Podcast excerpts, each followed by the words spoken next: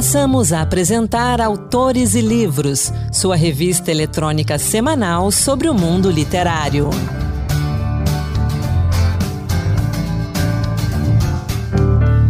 Olá! A partir de agora, autores e livros com dicas de leitura, notícias, a tradicional entrevista com quem faz literatura e também poesia.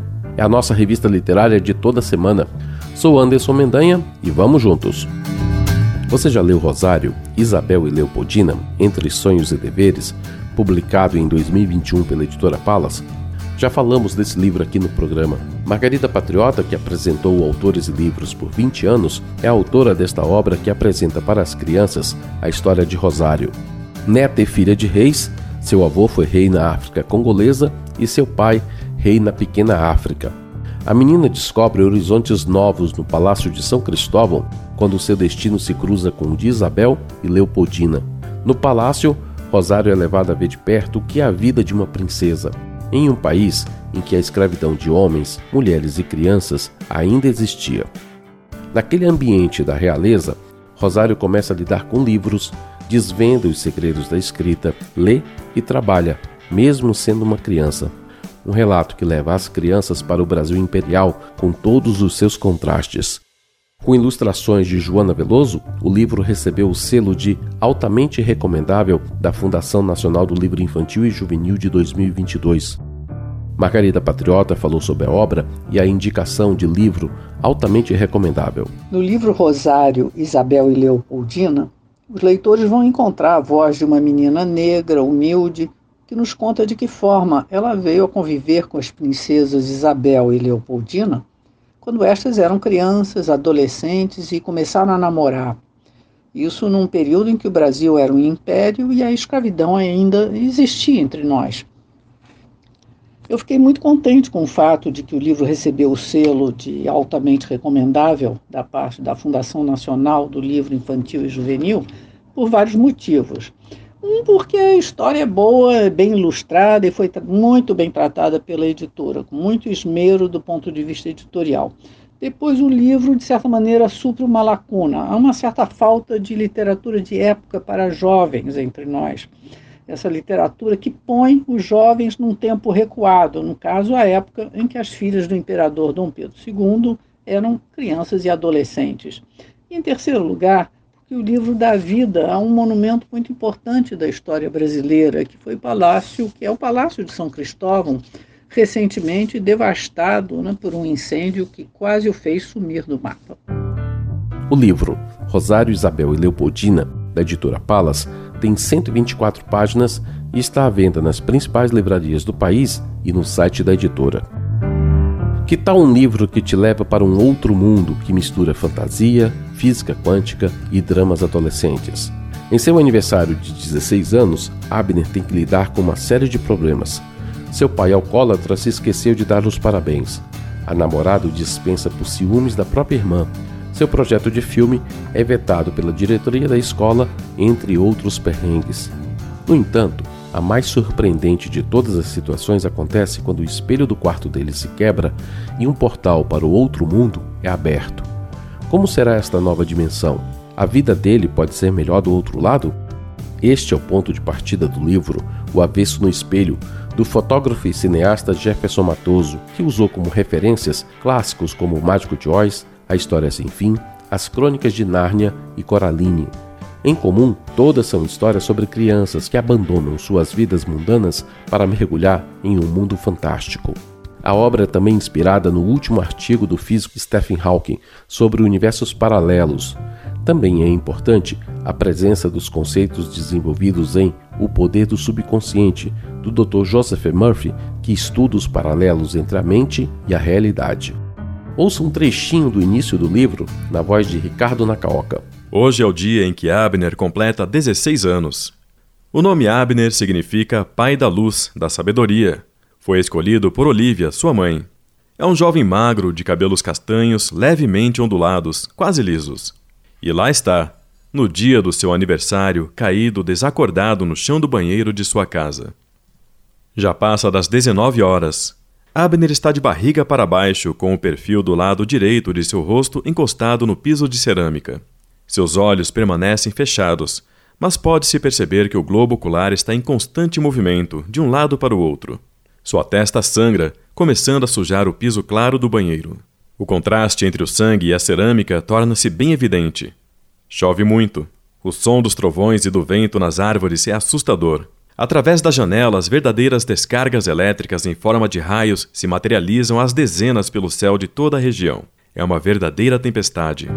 O Avesso no Espelho, de Jefferson Matoso, lançamento da editora Viseu, está à venda na Amazon, Toca de Livros, Americanas e Submarino. Agora, uma dica para você ter uma disposição interior mais amena e menos autocrítica, uma disposição mais alegre para enfrentar melhor o seu dia a dia. Se você costuma se penalizar em excesso pelas decepções do cotidiano, se você é o seu principal crítico e acusador e costuma se responsabilizar por tudo, mesmo quando a culpa não é sua, o livro Seja Gentil com Você, da teóloga Cindy Bunch, é uma leitura urgente e necessária.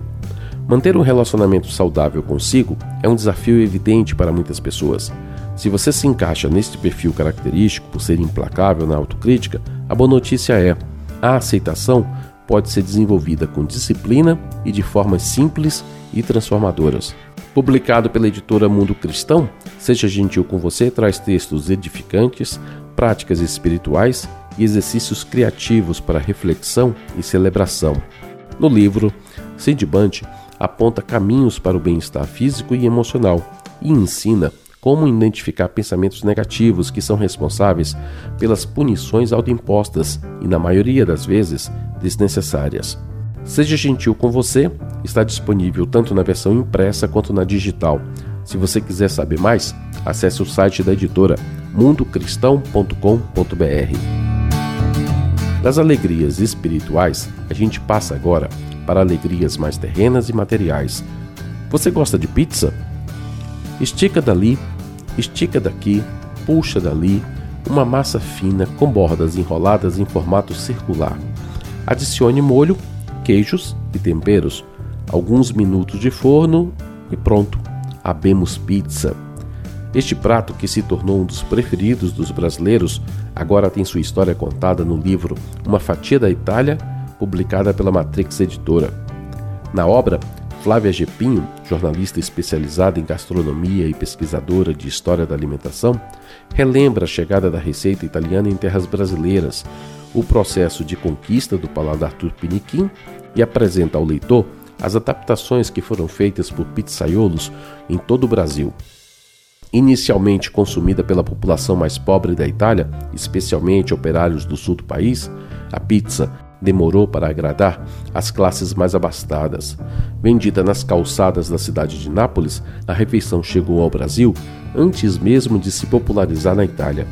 A pizza desembarcou por aqui na década de 1910 e o prato passou por uma transformação em função da carência de ingredientes e limitações técnicas.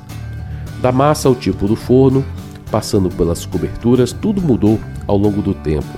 Enquanto os pizzaiolos italianos adicionavam molho, queijo e algumas folhas de manjericão, os brasileiros adicionavam à receita outros ingredientes que tinham à disposição. O limite sempre foi a imaginação. Resultado de três anos de pesquisa, entrevistas com pizzaiolos, historiadores e proprietários de pizzarias, uma fatia da Itália conta a história do prato que arrebatou o coração dos brasileiros. Ilustrado por ensaios exclusivos do fotógrafo Caio Ferrari, o livro prova que, ao menos neste caso, a expressão tudo acaba em pizza é mais do que bem-vinda. O livro está à venda nos sites e livrarias e também no site da editora, matrixeditora.com.br. E chegou a hora da nossa entrevista. Hoje converso com Ives Tomazini sobre o romance Púpia Brasiliana. Vamos acompanhar. Entrevista. Aventura, muita história e referências à cultura pop. Tudo isso pode ser encontrado em Púpia Brasiliana, escrito por Ives Tomazini e publicado pela editora Lura. Em Púpia Brasiliana, novo livro do Ives Tomazini, Sabrina Barlavento é famosa e premiada no circuito literário, mas ela segue assombrada por uma crítica negativa a respeito do seu trabalho. Desesperada para encontrar uma boa história, a autora aceita a proposta inusitada e até mesmo perigosa de Rafael Perso, um vigarista envolvido com narcotráfico, para se aventurar em um cemitério nazista abandonado na Amazônia. E agora a gente conversa com o autor, Ives Tomazini, a respeito de Púpia Brasiliana. Ives, seja muito bem-vindo ao Autores e Livros. Muito obrigado pela oportunidade e vamos, vamos desmontar então Púpia Brasiliana para ver se, se abre o interesse de alguém, né? Ives, o livro é um thriller cheio de romance, trapaça, curiosidades históricas. Nós temos ali também uma questão de conservação da floresta, dos povos originários. O centro da trama é de tirar o fôlego. Então, conta pra gente um pouco dessa aventura de Sabrina e Rafael pela Amazônia. Como é que nasceu essa história? Eu sempre tive dentro de mim um conflito de como encontrar o equilíbrio entre uma narrativa que tivesse substância e ao mesmo tempo fosse divertida, né? E sendo bem honesto, sempre quis escrever o que eu amaria ler, né, como leitor. É, no entanto, assim, sempre que eu escrevi alguma coisa muito voltada só para o escapismo e diversão, eu me sentia vazio depois, me dava uma sensação muito oca, muito ruim. Uhum. E ao mesmo eu cresci é, tocando, é, compondo letras para minha banda, ex-banda que eu tinha, letras críticas e tal, é, a, só tinha o outro lado, né, das críticas, da substância. E aquilo me fazia sentir pesado. Então, o pulp brasileiro, eu acho que é o, eu, eu não digo que é perfeito, mas é um equilíbrio que eu tentei encontrar. Isso em 2017. Essa história, ela, a partir do ponto de vista de uma escritora, né, da Sabrina Barlavento, a gente acompanha uma aventura nos moldes oitentistas é, de entretenimento assim televisivo, né, que por sua vez foram inspirados em filmes cinquentistas que, por sua vez, foram inspirados uhum. em, em, novelas ou, ou mini-contos é, da década de 20, do começo do século, que eram conhecidos como Pulp Fiction, é, ficção de polpa, né? Daí o nome do livro. E a gente acompanha a Sabrina Barlavento é, após ela receber um convite do Rafael Perso, que é, um, que é um cara que ela conheceu no aplicativo de relacionamentos, e eles já tinham saído uh, 11 meses atrás, né, 11 meses antes, e ela estava no momento de muita dúvida, porque ela tinha recebido uma crítica é, li, é, sobre o livro dela, o livro premiado dela, inclusive, só que ela, ela sopesava e ela fazia a crítica pesar mais do que, tu, do que o próprio prêmio em si, né, e tudo que ela, tudo, e todas as vantagens que ela teve a partir de sua publicação, como ela ganhou um prêmio é, financeiro, então ela conseguiu liberdade para escrever outras obras, só que essas outras obras nunca eram aceitas pela editora dela, né, porque elas queriam outro livro de drama, uhum. voltando no entanto, o livro que ela escreveu é, contava uma história muito pessoal e dolorosa, uma perda que ela passou, e ela não queria isso de novo. Ela ama aventura, né? Então, Rafael Perso é, faz um convite para ela, nesse momento de, de, turbilhão de dúvidas da Sabrina, é, faz um convite para ela ir para Floresta Amazônica com ele, patrocinar uma viagem para um suposto cemitério nazista, onde supostamente haveria um caçador de tesouros esperando por eles, e onde supostamente ela teria uma história de verdade com substância e diversão, entretenimento ao mesmo tempo, né? Ali dentro do livro, eu já vou adiantar algumas coisas que eu não vou dizer que é spoiler, né? O cemitério nazista existe de verdade, né? Lá no Amapá. E que outras referências históricas, aliás, o livro é repleto de referências históricas a respeito das expedições espanholas pela Amazônia, pelas expedições tanto brasileiras quanto dos alemães. Como foi misturar esses detalhes históricos, essas, essa, esses fatos reais, com a ficção? Olha, isso eu acho que eu devo muito. Muita gente menospreza esse, esse escritor, mas eu acho que eu devo muito a ele, sim. O Dan Brown acho que faz isso muito bem. Uhum. Ele pega, né, ele, ele pega é, fatos históricos e costura com ficção, né? E eu fui mais ou menos por esse caminho, assim. Só que eu acho que eu, que eu, que eu coloquei até mais fatos históricos do que ficção, se, para quem leu, acho que, que, que, talvez concorde. Só que eu pego, eu faço uma coisa um pouco arriscada, assim, o que explica muitos autores nacionais, não criticando porque eu também escrevo fantasia, mas muitos autores nacionais, é, às vezes, têm medo de sair da fantasia, do mundo fictício, por exemplo, porque é muito tem muito risco de polêmica, né? Porque, por exemplo, o que, que eu faço? Eu costuro fatos históricos, não apenas com ficção, mas com outros fatos históricos. Sim. Uhum isso acaba virando, e ainda mais nos tempos atuais, etc., isso pode acabar parecendo aquela, para quem um, alguém pode ler e pensar que, eu sou, que o autor é um conspirólogo, né, como um dos, um dos personagens lá.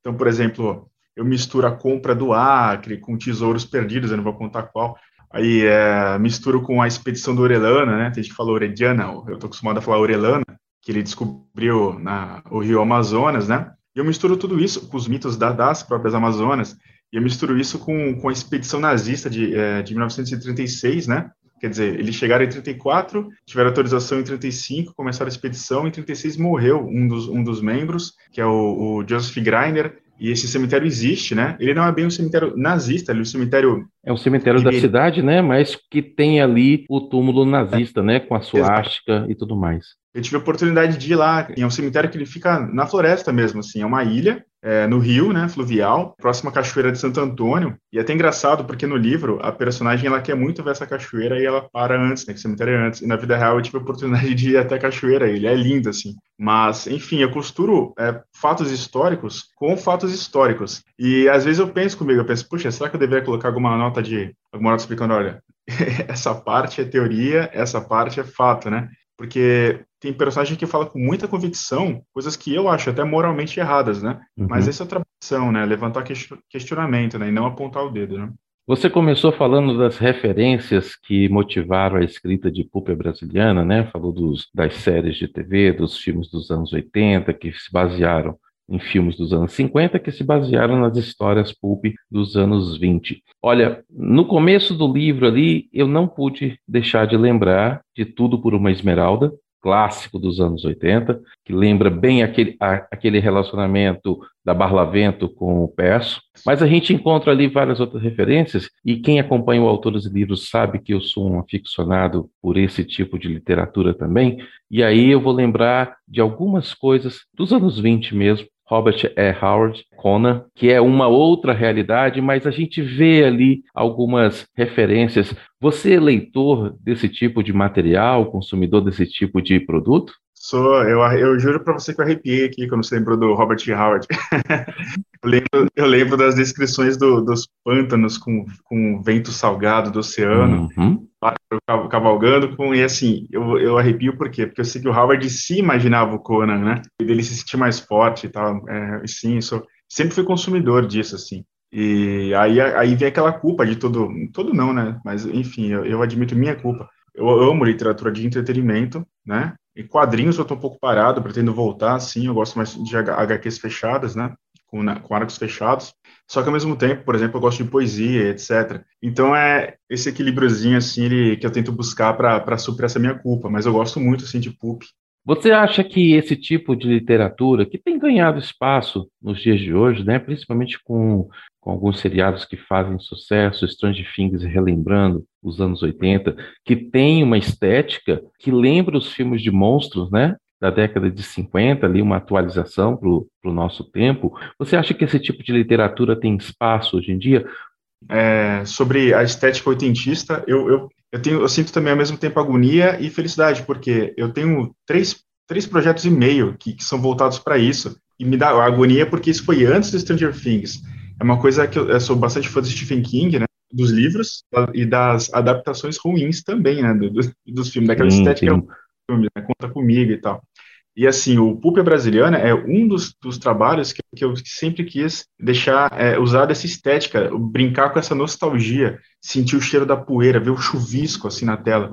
Eu tenho uma fantasia que é escrita, é, será uma série, né? Eu tenho o primeiro volume escrito, ainda vou publicar, que é exatamente brincando com as fantasias, que para a geração de hoje é ridículo, né? Mas para a gente vai ser interessante. Que é inspirado em Willow, Cru, é, né? Na Terra essa fantasia, até arrepiei aqui de novo, essa, essa fantasia ainda saia, também brinca com essa nostalgia. Eu não seria honesto comigo mesmo se eu não fizesse o que eu quero é, fazer, né? Por exemplo, então, então assim, ao mesmo tempo que eu quero fazer, o mercado foi para esse lado, provavelmente o mercado vai passar por isso, vai esquecer que essa onda, é, e eu vou continuar gostando, né? E quem gosta, eu, por exemplo, vou continuar gostando. Porque assim, eu, eu não penso é, do, do ponto de vista do mercado, infelizmente, até deveria, né? Do mercado. Eu penso, eu realmente faço porque eu amo, assim, então acabo foi uma sorte minha eu fazer, sorte mais ou menos, ainda não vi na prática, ainda não vi números, assim, as, de leitores, né? Mas espero ver. Mas, assim, é, foi sorte minha é, alinhar, né, tanto a, o mercado quanto o meu gosto no momento. Isso é raro de acontecer. Geralmente a gente gosta de coisas que, eu gosto de coisas que ninguém sequer lembra, assim. Para a gente encerrar, Ives, eu queria perguntar para você como é que foi, qual a sua maior dificuldade na escrita desse livro em que parte dele você, digamos assim, ficou travado e precisou encontrar novos caminhos para seguir em frente?